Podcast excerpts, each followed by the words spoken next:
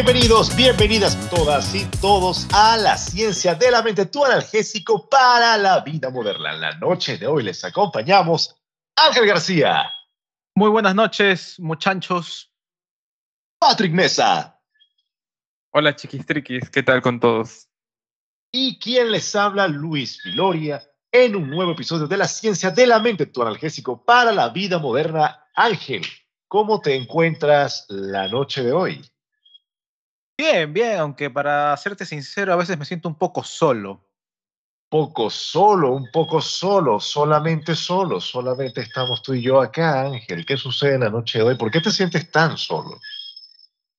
Sucede que en noches como esta, cuando la penumbra se va poniendo y se va oscureciendo el día. ah, estoy variando ya. Ah, para... poético. Sí. Para entrar un poco en contexto al tema del día de hoy. O los temas del día de hoy. Bueno, sí, claro. Tenemos una selección bastante, bastante llamativa y actual la noche de hoy. Y creo que sería conveniente, Ángel, como comentábamos ya fuera de micrófono, eh, comenzar por un tema que nos compete a todos, de hecho, que por el que todos atravesamos quizás en mayor o menor medida, por supuesto, hace relativamente poco tiempo, y hablo todos en sentido general del planeta Tierra, seguramente, por supuesto, con ciertas excepciones, pero eh, al referirnos al tema de la soledad, podemos ahondar bastante filosófica y sociológicamente, más aún considerando, Ángel, eh, este periodo de la pandemia que todos conocemos muy bien, en donde se aplicaron restricciones de contacto y de interacción social bastante fuertes, ¿no? Sí, claro. Eh, bueno, no es una sorpresa que para todos desde el confinamiento, ¿no? Hace ya dos años, eh, hemos estado en periodos, algunos más que otros, donde nos hemos sentido un poco solitarios, ¿no? Desolados. Un poco que nos faltaba esa compañía, esa interacción social. Eso es correcto. Un, un vacío general, realmente. Un vacío general. Una desolación muy fuerte eh, eso lo podemos ver hasta, hasta analizando las imágenes del planeta durante la pandemia a nivel semiótico. Nos damos cuenta eh, de lo desolado que se veía todo y mm, como es afuera, es adentro también. Mm, vemos, vemos o sentimos de ese modo en ese momento muchas personas, eh, básicamente, pues ya a lo largo de la pandemia, quizás no al comienzo, porque no afecta o, como, como, como diríamos acá de modo coloquial, no pega tanto, ya como cuando se adentra un poco más en el tiempo, cuando se sostiene ese aislamiento, esa soledad en el tiempo, sobre todo con las personas quizás, eh, con muchos que nos están escuchando y nos lo dejan saber en nuestra sección de comentarios, em, de todas esas personas que viven solas, de pronto, algunos quizás, no sé, no tienen mascotas o no les gustan, qué sé yo, em, se llegó a un punto en donde se comenzó a ver el efecto del aislamiento en las personas, eh, porque pasa de ser ya, ok, la soledad, bueno, tendríamos que, definirla bien, ¿no? Porque de pronto, bueno, a ver, eh, todos requerimos nuestros momentos a solas, requerimos nuestro tiempo para nosotros mismos, ¿sí? Eso no tiene nada de malo, de hecho creo que es sano, eh, Ángel, me podrá desmentir acá. Pero ya cuando se sostiene durante mucho tiempo cuando ya estamos orbitando en un ostracismo, en un aislamiento, bueno, ya es otro tema, ¿no? Dicho sea de paso, el ser humano, el ser humano es un animal social. El ser humano es, si bien un individuo, es un eslabón de la sociedad. De las varias teorías, por cierto, que tratan de explicar la relación entre la sociedad y el individuo, está la teoría del contrato social. Y esta busca dar una explicación al tema que estamos hablando el día de hoy. Por ejemplo, una teoría del siglo XVII, eh, cuyo autor se llama Thomas Hobbes, la, retrata muy bien en un libro que se llama El Leviatán. Y esta teoría básicamente trata sobre un estado de la naturaleza pre-sociedad en el que las luchas eran la regla y la vida del hombre era, entre comillas, pobre, solitaria, desagradable, bruta y corta. ¿Qué sucede con esto? Se preguntarán ustedes. Bueno, el hombre quería escapar de esa condición y en consecuencia se construye una relación entre los seres humanos en forma de un contrato social. Y el contrato no solo establecía relaciones entre los individuos, sino que cada uno de ellos sufría en sí mismo una especie de demolición acorde con la responsabilidad o irresponsabilidad y el comportamiento brutal, es decir, vemos un avance del individuo en la sociedad cuando se conforma y empieza a haber normas, empieza a normar un poco la sociedad. Un individuo, valga la redundancia, un individuo en sus primeros años no es consciente de la cultura en la que nace, pero en las etapas posteriores es moldeado gradualmente por su entorno, y esto es muy importante, y las instituciones sociales que le rodean.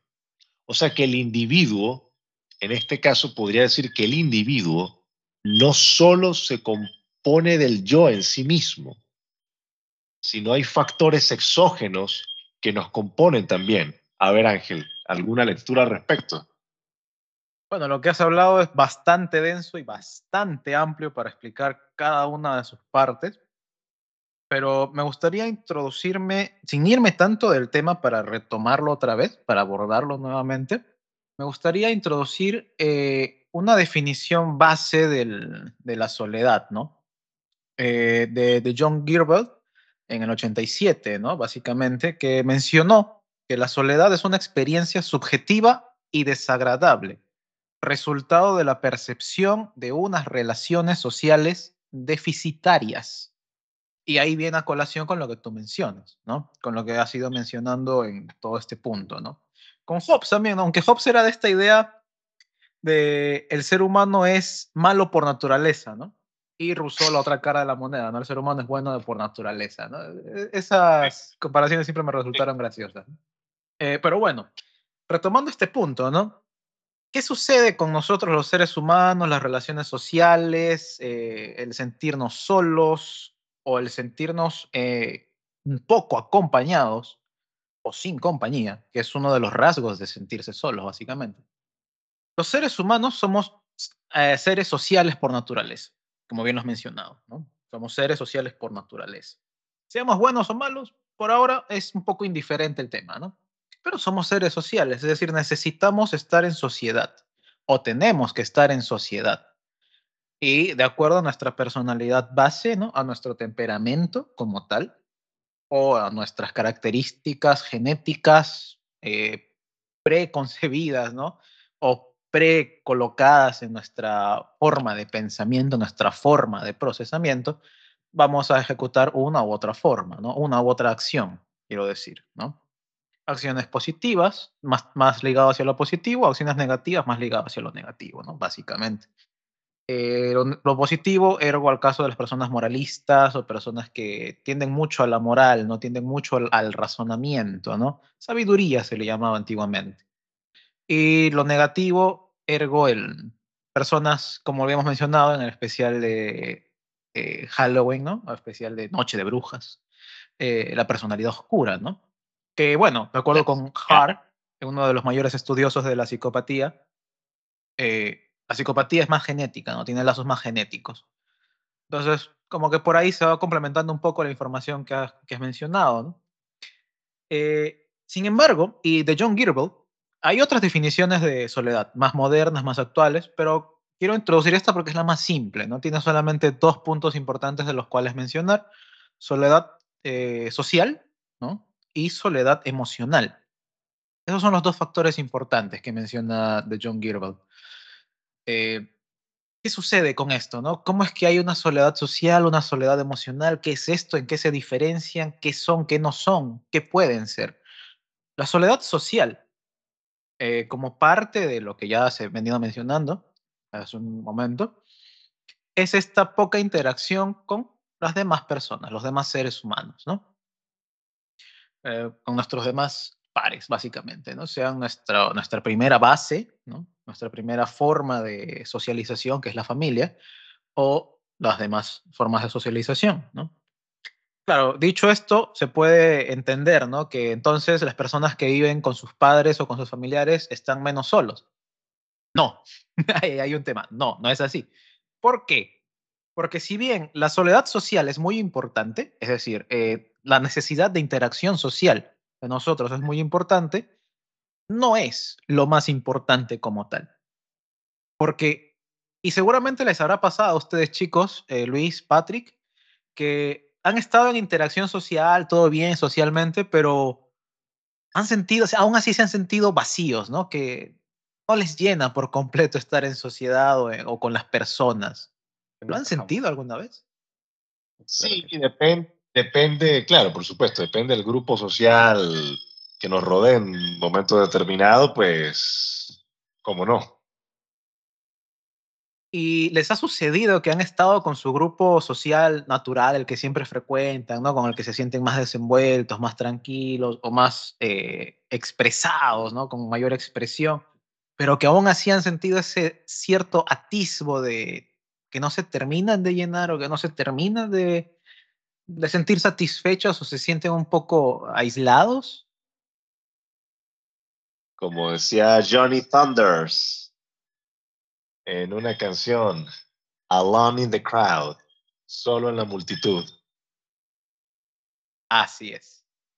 Eso, precisamente, es la soledad emocional. Y eso es más importante. Y muchas veces es incluso más nocivo cuando lo tenemos en, grados altos, en niveles altos, que estar solos o alejados de la sociedad. Más bien, yo tenía una pregunta y ya que me mencionaste esto de la, de la soledad emocional, me preguntaba si es que implica bastante el tema subjetivo o está más enfocado en el aspecto objetivo, ¿no? Porque, por ejemplo, podemos ver a adultos, adolescentes, niños que están solos la mayor parte del tiempo. Entonces, eh, ¿qué foco tenemos ahí? ¿La soledad es definida en base a lo que los otros miran o cómo lo percibimos a, esa persona, o es como la propia persona se considera a sí misma, solitaria. Esa es una duda que, que me iba surgiendo mientras me ibas comentando, nos ibas comentando esa definición que me parece muy interesante. Es una duda que muchos de los que estamos en investigación hemos puesto, nos hemos puesto a analizar las teorías, nos hemos hecho, ¿no? La soledad es autopercibida o es lo que perciben los demás de nosotros. Porque claro, yo puedo ver a una persona que se aísla del resto y puedo decir, ah, esta persona es solitaria, ¿no? Pero esta persona se siente uh, de lo más tranquilo estando con poca interacción social. Ahí viene el detalle. Por una parte es lo que yo puedo percibir de, de ti, por ejemplo, Patrick, o de ti, este, Luis, lo que yo puedo percibir de ustedes, pero eso no es la verdad absoluta. ¿no? Y ahí vienen por qué son por lo general nuestras pruebas psicológicas son autoinformes, ¿no? Porque es lo que uno mismo, es la expresión de uno mismo, del sentimiento de uno mismo, de la emoción de uno mismo. ¿Cómo es que yo me estoy sintiendo? ¿O cómo es que yo estoy ejecutando tales acciones? Uno de los reactivos de, esta, de la escala de, de John Girbel, justamente, de, de soledad, dicen, ¿no? Mm, hablar de problemas personales y familiares. Es una acción que yo estoy ejecutando, ¿no? Por ejemplo. Entonces, ¿la estoy haciendo en mayor o en menor medida? Ahí viene la escala Likert, ¿no? Como tal. Y así se puntúa básicamente. Es una acción que yo ejecuto, pero también hay otros eh, reactivos como recibir amor y afecto, ¿no? Por ejemplo. Entonces, eso es un reactivo un poco más eh, emocional como tal. Y así podemos ir yendo con cada uno de los reactivos, ¿no? Pero eso es lo, ese es el punto clave de todas las pruebas, todos los reactivos psicológicos, que son autoinformes. Es como uno se está sintiendo en ese momento. Ok, pero una persona, interesante, porque una persona quizás, digamos, en una situación extrema ya de, ostracismo, de aislamiento, quizás, em,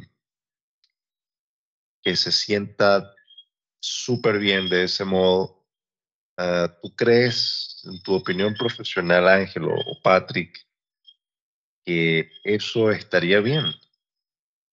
a ese nivel, a niveles extremos ya, digamos, eh, no sé, lo que, lo que coloquialmente podríamos llamar un ermitaño. Claro. Muy probablemente estas personas puntúen bien, tal vez, ¿no? Tal vez puntúen bien en su soledad emocional, es decir, que se sienten bien emocionalmente, pero socialmente van a puntuar mal. Una vez más, yéndome a la prueba, ¿no? Otro de sus reactivos es, siempre hay alguien con quien puedo hablar de mis problemas diarios. Una persona que está como ermitaño no tiene a nadie con quien hablar, porque se aleja directamente. Entonces no va a puntuar bien. Y si eso lo aplicamos a la contemporaneidad, eh, digamos, puedes estar solo, pero tienes comunicación a través de algún dispositivo móvil, una computadora, qué sé yo. Ahora cualquier cantidad de cosas a través de, no sé, de una consola de videojuegos, que también hay, hay salas de chat, eh, o lo que sea. Lo que sea, de, Twitch o de, YouTube o de... Por cierto, suscríbanse a nuestro canal de YouTube, chiques. Em, Ahora estamos en oh. Instagram. Oh, wow, wow. Me siento famoso. Entonces, em, fíjate, una soledad, no sé si llamarla solapada sería correcto, ya que, ok, estás solo espacialmente al menos, y en eso podríamos estar de acuerdo, pero, eh, no sé, te mantienes en contacto quizás con personas que compartan tus mismos gustos, ya bien sea en un foro, en una red social, a través de alguna aplicación de mensajería, eh, etcétera, videollamada o, o, una llamada, pero, pero evitando la sociabilización in situ, en persona. ¿Cómo se definiría o, cómo, o cómo podríamos analizar esto? Porque, ok, eh, con, o sea, sabemos entonces que una persona, un ermitaño o alguien ya, eh, algún amante del aislamiento, que se sienta bien de ese modo, ok, entendimos, pero eh, ¿qué hay de este, eh, este perfil quizás, si se quiere, que recurre o encaja dentro de este perfil que mencionábamos, pero mantiene algún tipo de contacto o relación con otras personas, bien sea que estén cerca o no, eh, ¿cómo, ¿cómo podríamos definir esto? Que yo creo que de verdad es una situación que cada día se hace más común. Eh, de pronto, a mi modo de ver las cosas, por supuesto, el individuo cada vez está un poco más ensimismado, pero sigue manteniendo contactos virtuales a través de las redes, etcétera. Mira, lo que mencionas es bien, bien, bien interesante, porque hay un campo entero, un campo completo de la psicología que se llama psicología de la conducta cibernética. Así se llama.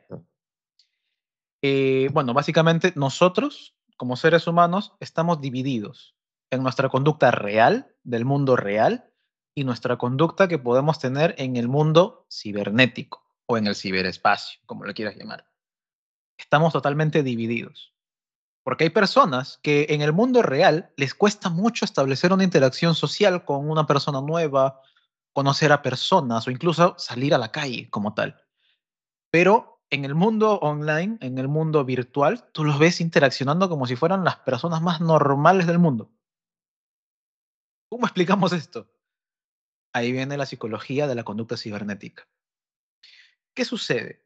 Que si bien pues, estamos hablando aquí de soledad social, social como tal, entendido como tal en el mundo real, interaccionar con una persona del mundo real, ¿no? En el mundo real, en el espacio real, estas personas van a puntuar bajo. Pero eso no quiere decir que vayan a estar, claro, teniendo en cuenta de que esta persona no es un ermitaño, o sea, no, no, es que esté alejado de toda tecnología o todo lo demás, sino que sí tiene interacción social, pero a través de eh, la parte cibernética. ¿Qué sucede ahí? Y hay varios artículos, varios papers que reafirman esto, de que ahí es que suplen su necesidad social. Entonces las personas pueden decir, ¿no? Ante el reactivo, ¿puede ¿puedo contar con mis amigos siempre que los necesito? Pues un puntúan, sí, totalmente, ¿no? En una escala del 1 al 7, 7 puntúan tal vez. Porque están supliendo su necesidad de la realidad con la virtualidad. ¿Es bueno? ¿Es malo? no se sabe, no se afirma ni se niega, pero lo que sí es que, bueno, si esto sucede demasiado en extremos muy amplios, estamos hablando de un trastorno, de un trastorno que lleva a que las personas, eh, bueno, tengan esta necesidad de suplir su necesidad social en la virtualidad, por temas de anonimato, por temas de inseguridad, por temas de XXX, etcétera, etcétera, etcétera. ¿Cuál trastorno es este? Bueno, lo han asociado bastante con el trastorno de, dependencia, un trastorno dependiente, una personalidad dependiente básicamente, o lo han relacionado bastante también con el trastorno de ansiedad social. Se han relacionado con estos. Y con otros más, pero no estoy ahorita, no tengo la información a mano ahorita. Pero es todo un campo nuevo, que tal vez nos sirva para hablar más adelante también. Sí, sí, sí. De verdad, inmediatamente al ir desarrollando el tema, pues cayó como anillo al dedo, de verdad. Eh, este inciso. A ver, Patrick, eh, si, no sé si estás ahí, si nos escuchas, comentábamos que tenemos que jugar la Ouija. Eh, este, Tenía una pregunta, más que una pregunta, reflexionaba, ¿no? Es como que, no sé si han visto a los niños o han tenido una, una experiencia reciente con niños, tienen hermanos, menores, nietos, sobrinos o hay un colegio en casa. Y los niños tienen una facilidad muy natural a la hora de poder entablar una conversación con personas extrañas. Bueno, no extrañas, extrañas, sino a niños de su propiedad, cuando ah, van a una excursión. Eh, son unas personas muy, muy afables cuando conversan. No tienen nada que hablar, pero aún así están juntas, se ríen juntos. Para ellos su vida es muy tranquila. En cambio, a medida que vamos creciendo, es como que perdiéramos esa habilidad y, nos cuesta mucho, ¿no? Empezar a conversar con personas. A tal punto que los adultos mayores, ahora que hace poco he estado revisando algunos artículos relacionados con, con soledad y ya lo que es este tema, pues hay varios programas que se intentan, intentan implementar, ¿no? Eh, alguna estrategia para combatir la soledad en personas adultas mayores. Y me pregunto, o sea, ¿cómo es como que si fuéramos en reversa con temas de socialización, con estrategias para poder este, entablar conversación, resolver conflictos, hacer chistes? Es como si nos olvidáramos. No sé qué opinan ustedes, chicos. Bueno, básicamente, fíjate, en mi opinión, cuando, cuando estamos en una etapa temprana de nuestra vida, o sea, nuestra infancia, eh, quizás eh, no hay tanta, digamos, tantos muros sociales, o sea, el mundo es muchísimo más simple. Em, no, no, no hay tantos estigmas, eh, de verdad no nos interesan ciertas cosas como de pronto, bueno, mira, este niño pertenece a una religión X o tiene una ideología Y, o toda esta clase de cosas que se van complejizando a medida que el individuo va creciendo, va avanzando en la vida, ¿no? Eh, porque tienden a ser interacciones de verdad bastante inocentes. Y ya bueno, cuando se llega a, la, a, la, a, ese punto de la adultez, ya, ya en la tercera edad, eh, pues todo es muchísimo más complejo, quizás para algunos, para otros quizás no. Eh, pero es lo que, lo que me viene de lo que comentas, de lo que comentas, Patrick. Quizás Ángel nos pueda iluminar un poco. A mí se me viene a la mente o se me vino a la mente primero eh, El niño de pijama rayas, ¿la han visto? Bueno, la, la conozco, pero no. 10 de 10, papi, 10 de 10, nominada al Oscar. No, no sé, es, una, es muy buena, es muy buena. Sí, es una película nazi muy buena, ¿no? Que justamente trata de esta interacción de un niño que está en el campo de concentración con un niño hijo de un... Eh, era general, creo, comandante nazi, ¿no? Patrick, no recuerdo bien. Claro, claro, era un militante nazi.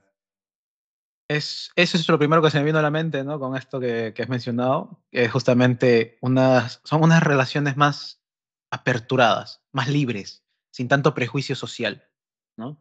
Exactamente. Y lo segundo que se me vino a la mente fue eh, un experimento, no me acuerdo cómo se llama el experimento este, pero que ponían a adultos y a niños a decir, por ejemplo, te ponían el color verde con la palabra amarillo, ¿no? Y te decían, dime las palabras, no los colores y los adultos hacían un mundo para decir las palabras, ¿no?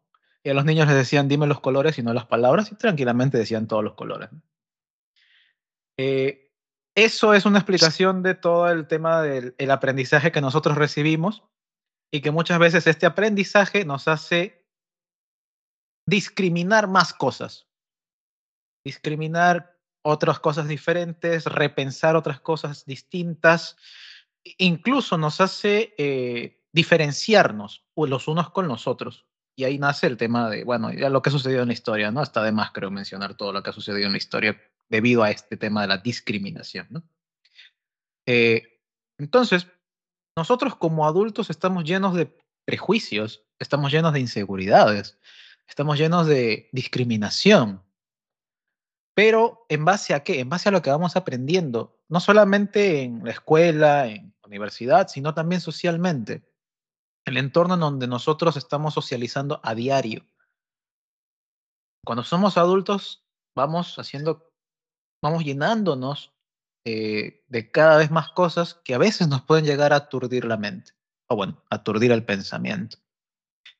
Y ahí se me viene un ejemplo, ¿no? De, bueno, recuerdo mucho cuando yo era niño, ¿no? Este, mi, mi, mi madre, mi mamá, básicamente, ponía unas músicas, ¿no? De, justamente era de un payaso este, muy reconocido antiguamente, eh, venezolano, ¿no? Poppy era. Y decía... Poppy, no. ¿Lo conoces? No, pues. ¿Quién no conoce a Poppy? Por favor, eh, recuerden, escuchas, dejar en la caja de comentarios todas sus experiencias con Poppy, por favor. Poppy está en vinilo y en cassette. Sí, sí, sí, sí, sí. Bueno, acá e, era música de mis padres, creo yo, porque me lo ponían en cassette justamente. Más a mi hermano que a mí, pero a mí también. Es todo un detalle, ¿no? Eh, bueno, había una canción, no recuerdo bien qué canción era, pero que decía, si estudias y aprendes, más cosas repudias. Y bueno, eso básicamente se aplica para todas las personas, todos los seres humanos. Eso aplica. Porque sí, como les venía mencionando, ¿no? Mientras más cosas aprendemos, en algunos casos nuestra moralidad se puede ver afectada y podemos ir confundiéndonos en ciertas cosas y juzgando demasiado otras cosas. Tiene, tiene mucho sentido. Y, ah, y quizás otro ejemplo, otra, otra metáfora, hay una interpretación de, de, la historia de Adán y Eva cuando consumen, o cuando comen en este caso, el fruto del conocimiento, y es básicamente eso, ¿no? O ese es el aspecto verbal, el aspecto de aprendizaje, que los corrompe hasta cierto punto, y por eso son desterrados del, del Edén. Y conocen sus diferencias, empiezan a sufrir, a morir, y todas esas cosas, ¿no? Que vienen de la, de la humanidad, ¿no? Es una forma muy interesante que has mencionado, Ángel, sobre cómo a medida que vamos creciendo nuestra historia va acumulando aprendizajes y relaciones.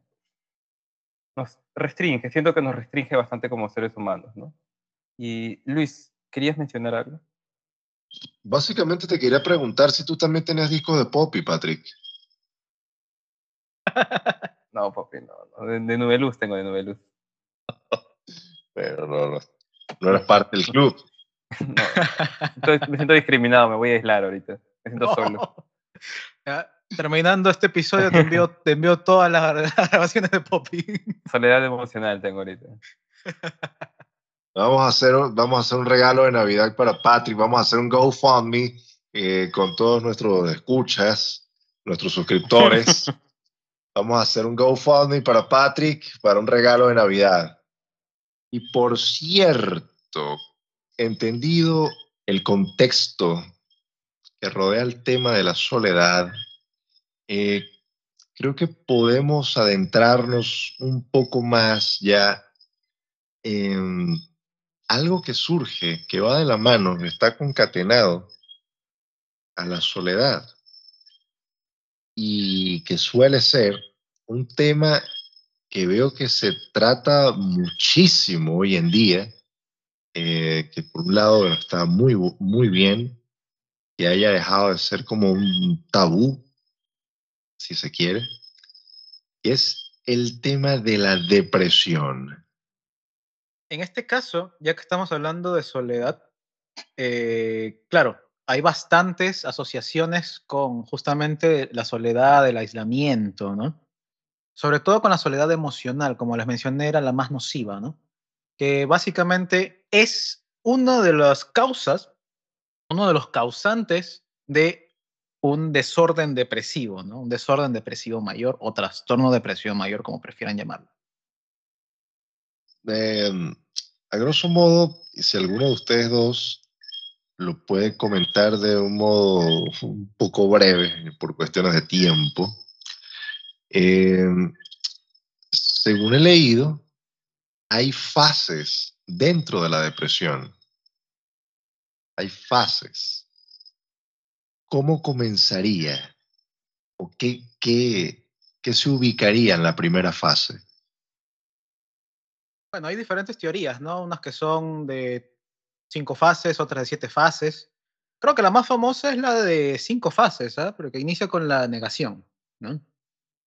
Y no solamente de la depresión, sino también del duelo. Recordemos que, como justamente lo ha mencionado Patrick, ¿no? Eh, esta pérdida, una ruptura de una pareja, la pérdida de un familiar, eh, la ruptura de una familia, todo esto eh, provoca duelo, ¿no? Incluso el bullying mismo también, porque rompe amistades también provoca duelo como tal, ¿no? Es más, hasta este tema de la soledad emocional también es un duelo, es un proceso de duelo, ¿no?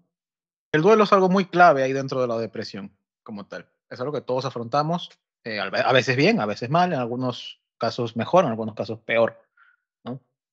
Y en algunos casos no sabemos cómo afrontarlo y nos enseñan mal a cómo afrontarlo y ahí viene otro tema, ¿no? Pero es diferente. Entonces, uno de los, no, una de las primeras fases o la primera fase como tal es la fase de negación. ¿no? Donde, bueno, básicamente nosotros estamos negando, ¿no? Esto no, no es así, no, no puede ser así. O esto no está pasando, ¿no? O incluso una forma de negación es la ignorancia, es decir, ignorar que está sucediendo. Eso también es una forma de, de negación. Claro, entonces digamos que habría en ese sentido que abrazar esas emociones en lugar de caer en negación, como dicen, de vivir las cosas como son. Claro, eso sería si es que viviéramos en un mundo ideal, ¿no? Y seríamos y fuésemos las personas ideales, ¿no? en ese caso no existirían este, psicólogos, psicoterapeutas, ¿no? Sucede que nosotros como seres humanos, como personas, como seres pensantes, razonantes, emocionales, que sienten, y en algunos casos también somos un poco impulsivos o un poco animales, ¿no? Eh, bueno, sin ofender a los animales, ¿no? Eh, sucede que Sucede que siempre vamos a atravesar por esa fase, estas fases. Siempre vamos a estar atravesando por esto de la negación, la negociación, la depresión como tal, o la tristeza profunda, la ira y la aceptación. ¿no? Siempre vamos a atravesar por esto porque es, es sano atravesar por esto. sentir cada una de estas fases. Cuando ya la estamos sintiendo, cuando la superamos y pasamos a la siguiente, cuando la superamos y pasamos a la siguiente, y así, una por una, una tras otra. Es sano sentir esto. Más bien, es insano no sentirlo. Porque así como tenemos un estimado de 80 años para vivir, debemos dedicarnos por lo menos de esos 80 años unos tres meses para sentir estos, estas etapas. Siquiera una vez en la vida. Y no negarnos esa oportunidad de sentirlo. No olvidemos el acompañamiento profesional, ¿no? Eso también es importante.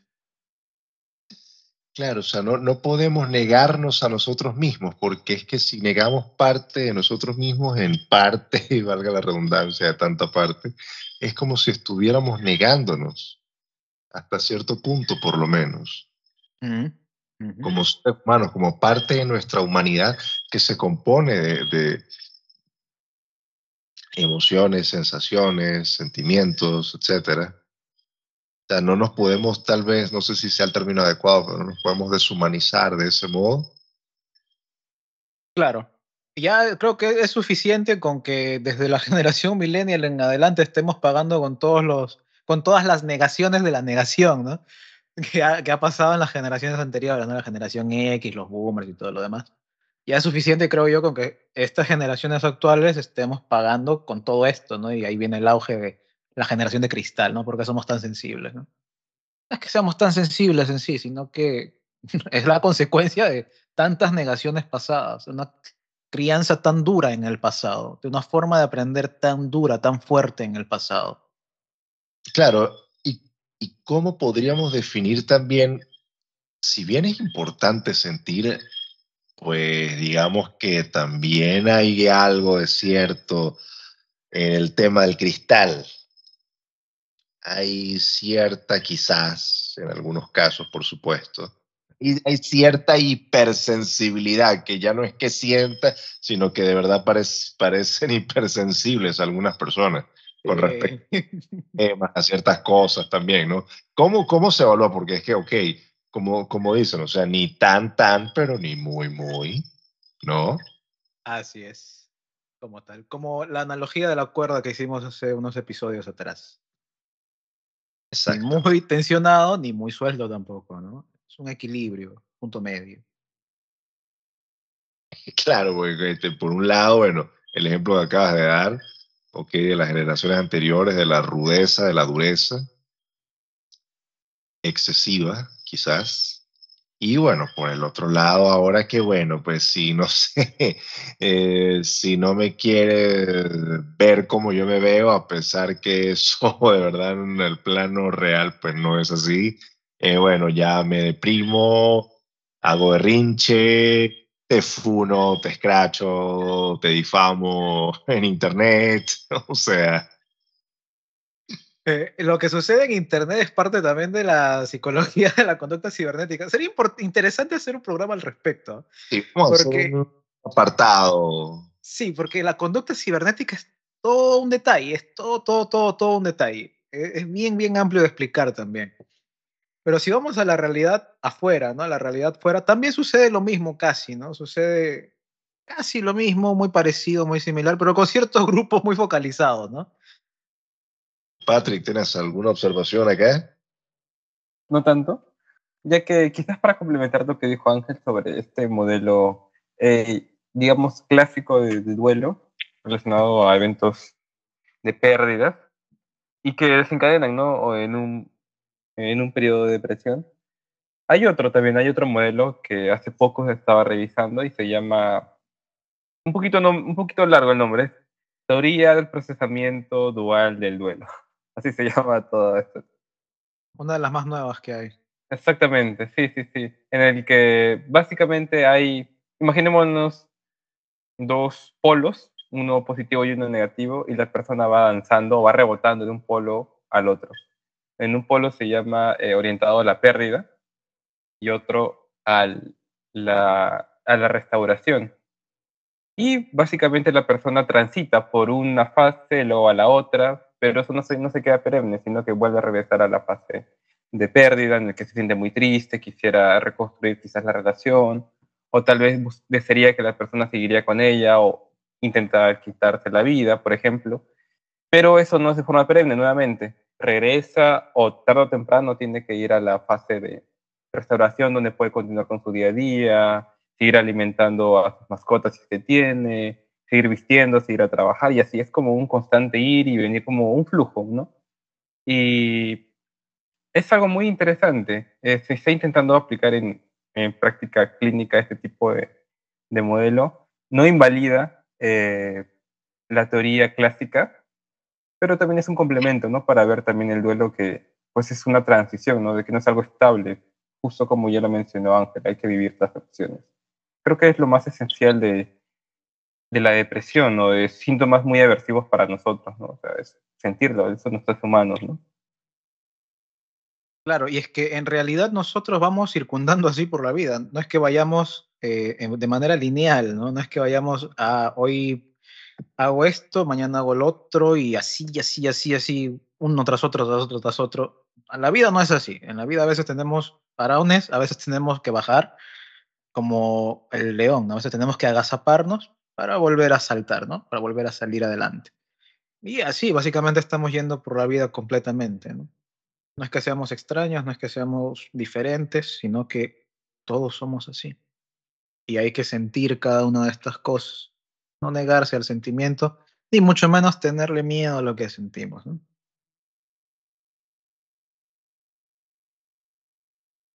Correcto, muchachos. Hay un tema interesante en la depresión, los niveles de depresión, por supuesto, varían de persona a persona. Hay personas que, si bien resultan afectadas al caer en depresión, em, no llegan, digamos que a extremos que lamentablemente, y remarco lamentablemente, sí llegan otras personas. Les comentaba en programas pasados, em, acá en Venezuela, al menos eh, de momento, la capital del suicidio es una ciudad en la que yo vivo que se llama Mérida. Es una ciudad montañosa, es un estado, es un estado andino, es, la ciudad, digamos la capital, es montañosa, fría. Se ha comentado que hay características que influyen en la depresión, características naturales propias de los lugares, que es más común, eh, y esto lo comentaba Ángel también en aquella oportunidad, eh, propias de, del clima también, como que inciden, hay, hay factores climatológicos, ambientales, como que inciden también. Eh, ya el momento, en uno de los, de los picos de la depresión, cuando las personas atentan contra su vida, hay mucha depresión, más de la que se cree. Sí, y justamente lo comentábamos en el primer episodio, ¿te recuerdas, Patrick? Sobre, bueno, que estábamos justamente haciéndole promoción a un evento sobre la prevención del suicidio, era, si mal no recuerdo. El suicidio es un tema un poquito complejo. Poquito no, muy complejo. muy, muy complejo. Porque hay personas que se suicidan sin necesariamente estar deprimidas. Y hay personas que se suicidan estando sumamente deprimidas. El suicidio es una característica muy común y si es necesario ponerle pito a la palabra suicidio, adelante. ¿no? Digo, por si acaso. Eh, es una característica muy común dentro de personas que tienden no a la depresión, es decir, no a ponerse tristes solamente, sino a personas que ante cualquier punto o ante cualquier problema pierden la esperanza. ¿Qué es perder la esperanza? Es perder la visualización hacia el futuro. Es decir, perder ese, esa ruta o esa, ese pensamiento, esa vocecita en tu cabeza, eh, sin ser psicóticos ni esquizofrénicos, que te dice, todo va a estar bien, o todo va a salir bien o esto es pasajero, no va a durar mucho tiempo. Si eso se pierde, si las personas que nos están oyendo pierden eso en primer lugar, como primer punto, es importante llevar un acompañamiento psicológico. No solamente eso, sino replantearse muchas cosas. Porque la esperanza, como bien lo dice el dicho popular, es lo último que se pierde, es lo último que se puede perder. Claro, porque como una persona se ve desprovista a sí misma de esperanza, como tú bien dices, eh, ¿qué le queda? Sí. Y eso sucede bastante, y recuerdo mucho en conversaciones con Abdel Khalek, un este, investigador científico psicológico eh, egipcio, es él, de Egipto, eh, que ha hecho bastantes investigaciones sobre el contexto de guerra iraní y el contexto en Turquía que pasó cuando invadieron el tema este de Armenia, ¿no? Artsakh. Eh, hizo bastantes investigaciones y creó dos variables, ansiedad a la muerte, ansiedad por la muerte y amor por la vida. Pero aparte de eso, eh, investigó bastante sobre por qué se, las personas, o por qué valía tan poco, porque ya se sabía, ¿no? Ellos lo saben contextualmente, culturalmente, que para estos contextos de guerra, tanto para los niños como los adultos, la vida vale muy poco, o no vale nada, básicamente. Entonces ellos viven desesperanzados totalmente. Todos los días, todos los días de su vida viven sin esperanza. No tienen la esperanza en que vayan a amanecer al día siguiente o vayan a, sobrevivir para la tarde. Y aún así no se suicidan. O bueno, no tienden al suicidio, ¿no? Sino que simplemente no tienen esa ansiedad natural por la muerte. Es decir, no, no les interesa morir. Y eso es lo que sucede con, el, con la desesperanza, que se pierde esa sensación natural por que llegue la muerte. Y en contextos más este, normales como los nuestros, más comunes como los nuestros, vamos al tema del suicidio. ¿no? Una vez más, menciono que el suicidio es un tema muy complejo, este no es el punto clave ni el punto central, pero es una de las reflexiones que él me mencionaba, ¿no? Abdel Khalek me mencionaba. es esto nos lleva entonces, digamos, eh, el negativo de nuestra conversación. A ver, ¿qué sería? Si estamos hablando de este tema, el negativo de la conversación, si bien como es arriba es abajo y viceversa, a ver, el negativo de esta conversación, ¿qué sería? Mm, bueno, lo contrario a la depresión sería la alegría, ¿no? La felicidad. Oh, sí, pero ¿y, si eso lo, lo llevamos más allá? Mm, ¿En qué punto? ¿En, qué, ¿En qué aspecto? ¿Una alegría, una felicidad, un positivismo? Quizá un positivismo artificial o como se le conoce hoy en día, positivismo tóxico, quizás. Ah, ¿Qué pudiste decir del positivismo tóxico? Pues no sé, caen muy pesados, caen demasiado pesados cuando es una forma de invalidación personalmente, yo lo veo de esta manera, una forma de aminorar quizá problemas o sentimientos de otras personas bajo una falsa ilusión que, que en realidad no lo es, ¿no? Es, es intentar deformar hasta cierto punto la realidad de las personas que comunican algún tipo de tristeza, preocupación o estrés que están pasando en el momento, quizás con un fin de ayudar o quién sabe, quizás para poder aumentar su propio ego, ¿no? Siento que la utilidad del, positivismo tóxico no está en favor de, de, quien quiere la ayuda o expresa sus sentimientos, sino de quien pues, está hablando, ¿no? Como si fuese un monólogo, de que tú vas a salir de esto, pero no lo hace con la finalidad de apoyar, sino, pues, hasta cierto punto, echarle la culpa de su situación y que no ve las cosas de una forma, pues, diferente, ¿no?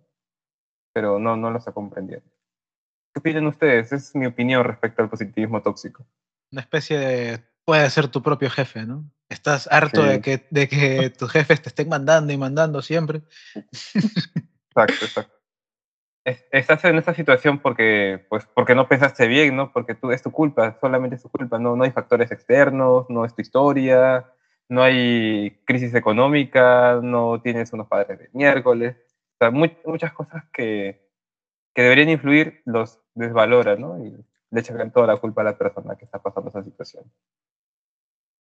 Bueno, sí, ¿no? Básicamente este positivismo tóxico es esta tendencia, ¿no? A, a simplemente centrarse solo en lo positivo, ¿no? E ignorar lo negativo, todo lo malo que esté sucediendo, ¿no? E, e ignorar todo esto, ¿no? Y simplemente decir, estamos bien, ¿no? O estoy bien, ¿no? No es así. Como, como mencionábamos eh, hace unos instantes, ¿no? Tenemos que darnos ese espacio para sentirnos mal, así como nos sentimos bien. No podemos simplemente ignorar las cosas porque en sí, ya, ¿no? No, no es así, ¿no? La vida se basa en sus altos y sus bajos. La vida es ir y venir, ¿no? Es como, y se me viene a las mientes el Danubio azul, ¿no? Es como un Danubio. Va hacia un lado, va hacia el otro, como lo que mencionó Patrick. Estamos en un lado, estamos arriba, estamos abajo, estamos en un lado, estamos en otro lado, podemos estar felices, después descendemos, después otra vez felices, y así. Eso no es bipolaridad, eso es ser normal. Bipolaridad es otra cosa. Eh, y bueno, el positivismo tóxico básicamente juega demasiado con esto. Juega en el tema de la invalidación, como bien lo mencionaste, Patrick, en la invalidación de nuestras emociones, nuestros sentimientos negativos. Es como que te dijeran, está mal sentirse mal, así que sonríe todo el tiempo. ¿Quién puede hacer eso? Un mundo feliz. Me recuerda ese título. 10 de 10. 10 de 10 este libro, papi. Muy chévere. Me recuerda un título, correcto. Bueno, realmente, claro, o sea, es... Eh, además que, claro, resulta inaguantable estar ante la presencia de, de, de, esto, de todo está bien, nada realmente está mal, todo es chévere, todo es buena onda, todo... No, bueno, la, la verdad, no, no, no, a menos que estemos dopados 24/7, no sé, un Xanax o o algo así. Eh, Smoke weed every day. Sí, o sea, eh, una, una, enajenación de la realidad considerando pues las aristas que existen en ella, ¿no? Eh, si bien es, bueno tener una actitud positiva, ¿sí? personalmente considero que es, algo bueno. Eh, tampoco nos podemos enseguecer eh, y e ignorar la realidad de modo tal que estemos como absortos en una nube de, felicidad artificial, ¿no? Porque las cosas no son así. O sea, hay que saber ver el cuadro en todas sus proporciones, en todas sus dimensiones.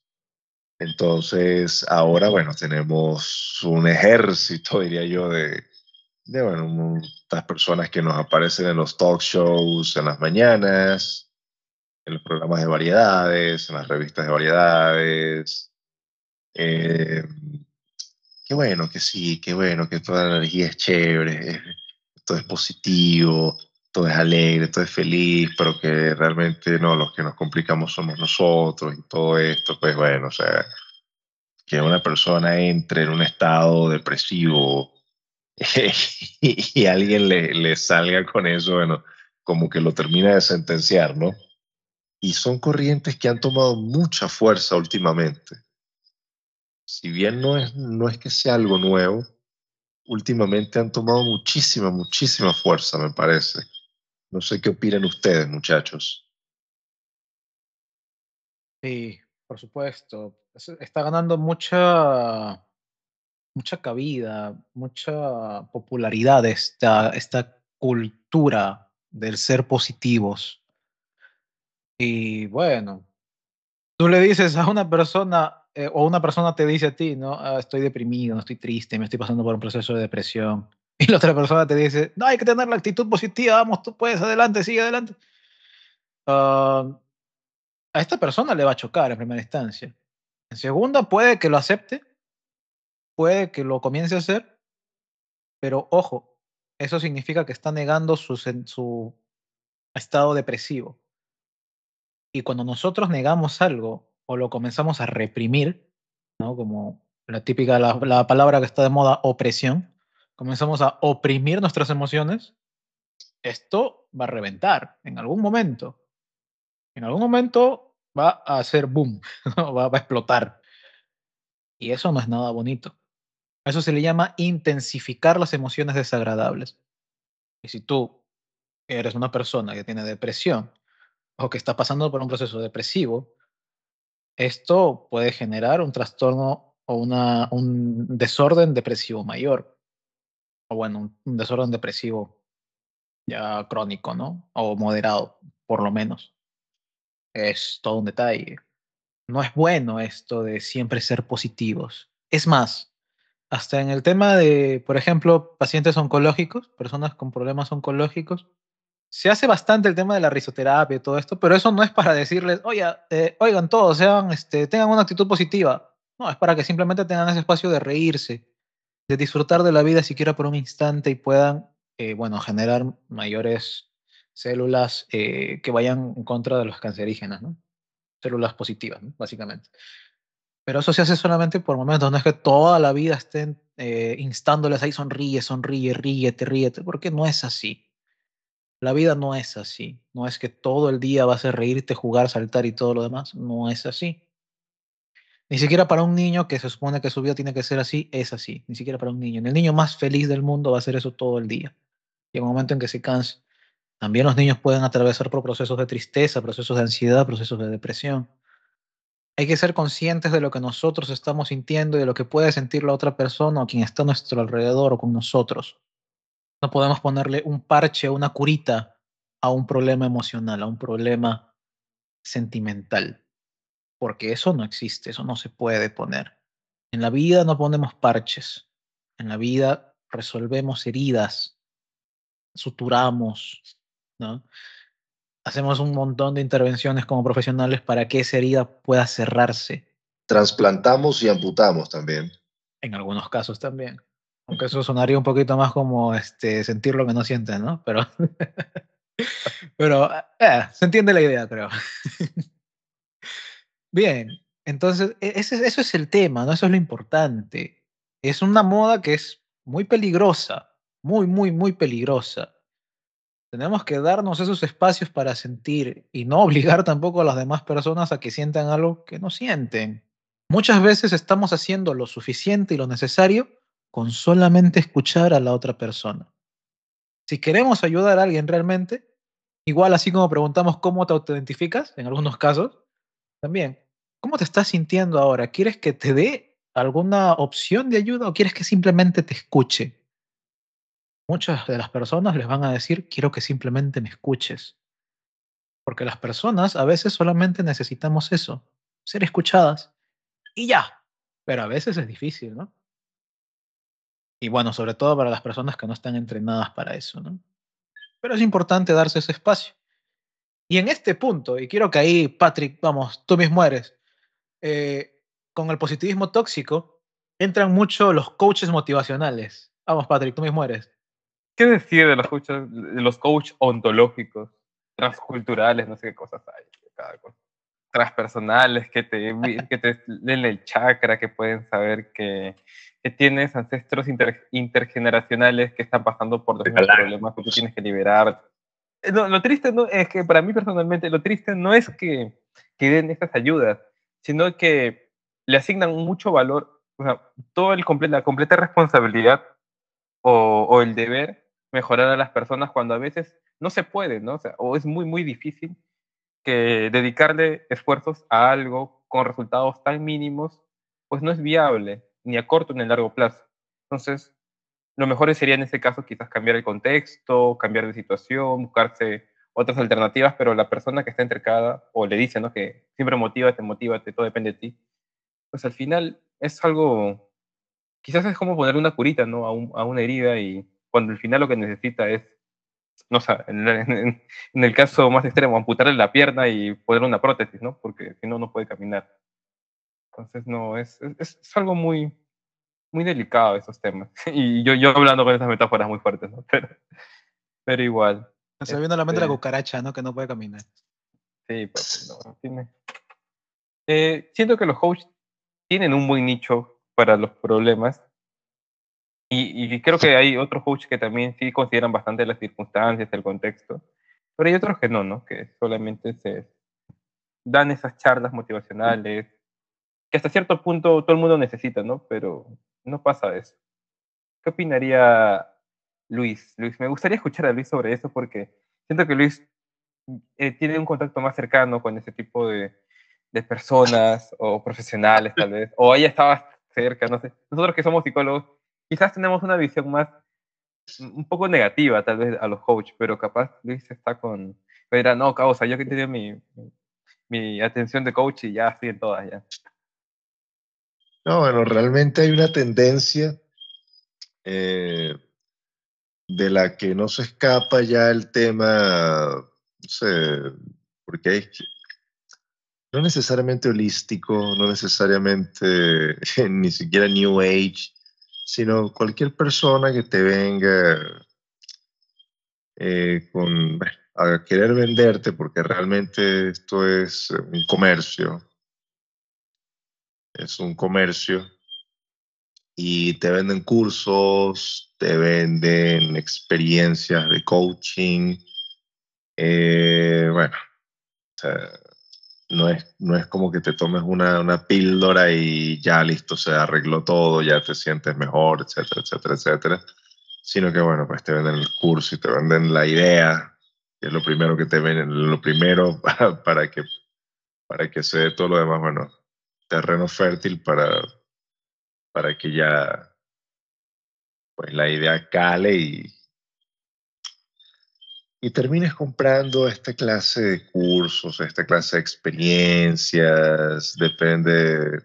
Recordemos también que, que hay personas que de verdad no están nada bien, eh, que ven quizás un atisbo de esperanza eh, en estas personas eh, que te dicen, no, bueno, realmente no, realmente no es que hay algo malo, sino que, bueno, vienen y te dan cualquier clase de explicación o dicen que traes algo de vidas pasadas o lo que tú quieras. Em, yo lo veo contraproducente. Em, o sea, porque realmente no debería tomarse a la ligera esto. Alguna persona podría caer en negación, podría ser grave quizás. Eh, hay personas que se dedican al coach que comentan que, bueno, cuando llega un caso, un caso que si es de tratamiento un poco más profesional, eh, la refieren a un profesional. Sin embargo, hay muchas personas que, bueno, solo se sientan y te comienzan a hablar y hablar y hablar desde un punto de vista, no sé si llamar espiritual o, qué, pero eh, realmente, desde mi punto de vista, de nuevo, em, no lo consideraría una opción tan viable como una consulta, una consulta con un especialista de la salud mental, de la conducta, no es lo mismo, no creo que ocupe pues, el mismo lugar, la verdad que no. Sin embargo, amigos, amigas, amigas, amigos, eh, nos pueden comentar en nuestra caja de comentarios qué opinan ustedes. ¿Será que son más buenos de lo que pensamos por acá? ¿Será que ustedes opinan igual que nosotros o tienen alguna opinión que difiera o lo que sea? Nos pueden dejar saber. Por mi parte, sí me parece que incluso puede resultar, no sé, quizás una experiencia atractiva para algunos, no en, en temas, en este tipo de temas, sobre todo, pienso, opino y me parece que se debe acudir al lugar indicado. El lugar indicado, en este caso, es un profesional de la salud mental. Efectivamente, Luis. Efectivamente. Eh, como bien lo mencionábamos ya hace, bueno, varios episodios. Hay que tener cuidado con estos eh, tiburones en el bosque y zorros en el mar, ¿no? Porque sí, te van a vender el santo grial. Y sí, como bien lo hemos mencionado ahora, lo hemos terminado de complementar, estas frases motivacionales sin sentido, al principio puede que te hagan sentir bien, porque vas a comenzar a oprimir tus sentimientos, a reprimir tus emociones, pero eso va a explotar en algún momento. Hay que tener cuidado con eso. Hay que ser conscientes de que cuando necesitamos ayuda, lo, que, lo menos que necesitamos en ese preciso instante es que nos den unas palabras motivacionales al vacío. Necesitamos una atención especializada, una revisión de nuestra historia y de por qué llegamos a el punto en el que estamos ahí, en ese instante. Porque sí, sucede que cuando estamos atravesando un episodio de estos, no solamente de depresión, sino de cualquier otra cosa que sea desorden o trastorno, cualquier otro, en muchas de las ocasiones, por no decir todas, no entendemos el por qué. O si lo entendemos, lo entendemos mal y echamos culpas. Queremos buscar culpables y no responsables. Y no queremos responsabilizarnos de lo que sucede o de lo que nos está sucediendo, de lo que está pasando. Y en la depresión o cuando estamos atravesando un episodio, un desorden depresivo, es incluso más difícil ponerse manos a la obra, como se llama. Porque primero tenemos que mejorar muchos aspectos internos en nosotros. Y eso no lo vamos a hacer solos totalmente. Justamente retrocediendo al tema de la soledad. Tenemos o necesitamos la interacción, no solo social, sino con un profesional, que es parte de la interacción social. Pero necesitamos esa interacción si nos sentimos muy cohibidos físicamente actualmente y gracias al tema también de esta pandemia, que sacar algo positivo de la pandemia, se han puesto muy en auge también las intervenciones psicológicas eh, virtuales, que se ha estado demostrando y hasta ahora se está demostrando que tienen un efecto muy similar a las intervenciones eh, físicas, ¿no? Por lo menos en trastornos o en, en desórdenes típicos, normales, bajos, ¿no? Una depresión mayor, una distimia, ¿no? Pero para crónicos es otra cosa. Ahí sí tenemos que personarnos porque necesitamos o requerimos medicación como tal. Pero eso es otro tema. Bien. Eh, hay cosas muy importantes que, tenemos que comprender y que tenemos que mejorar en nosotros. Cada uno de nosotros. Todos tenemos puntos, tenemos eh, nuestro talón de Aquiles, como se le llama, emocional. Para llegar a estar rotos o para llegar a ese punto de ruptura, en el que nos rompimos, en el que nos perdimos, en el que perdimos el sentido, en el que ya no nos encontramos a nosotros mismos, hemos tenido una historia. Bien, pues hay que investigar esa historia. Y un coach no investiga esa historia por lo general. O estos coaches motivacionales, holísticos, transpersonales. No investigan esa historia por lo general. Y si lo investigan, como no tienen la expertise profesional, muchas veces no van a saber cómo manejarlo. Es mejor ir a profesionales que sí tienen la expertise profesional. Es mejor acudir a personas que sí tengan este manejo o vean este manejo casi a diario. Porque van a tener mayores técnicas para afrontarlo, para mejorarlo, para hacerlo un engagement, como se le llama en inglés. Es importante ser conscientes de esto y comenzar a aperturarnos un poco más, comenzar a, a salir de nuestra esfera, a salir de nuestro capullo, comenzar a sentirnos libres y no juzgados. Que claro, hay colegas, y tanto Patrick como yo lo sabemos, que hay colegas que hacen mal trabajo, pero esos no son todos. Hay que buscar a los que sí hacen un buen trabajo. Es importante. E, eso es correcto. Me parece, suscribo, mejor dicho, las palabras de Ángel. Pero con esto cerramos un nuevo episodio de la ciencia de la mente, tu analgésico para la vida moderna. Estuvimos acompañándoles gustosamente, como siempre, Ángel García, Patrick Mesa y quien les habla Luis Gloria desde este espacio llamado La Ciencia de la Mente. Recuerden, nos pueden seguir en todas nuestras plataformas y sobre todo nos pueden dejar saber qué opinan, qué les gustaría, qué preguntas tienen o lo que quieran en nuestra sección de comentarios.